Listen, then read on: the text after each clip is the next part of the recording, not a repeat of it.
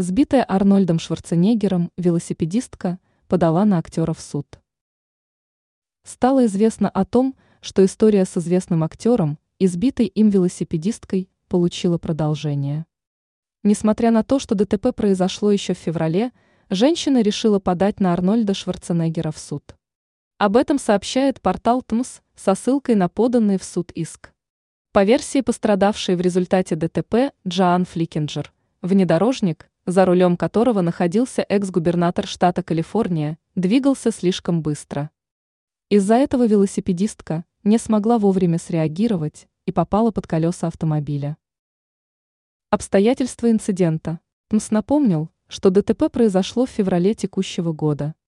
При этом по версии СМИ, которые ссылаются на информацию правоохранителей, актер двигался с небольшой скоростью и не успел затормозить, когда перед ним налево свернула велосипедистка.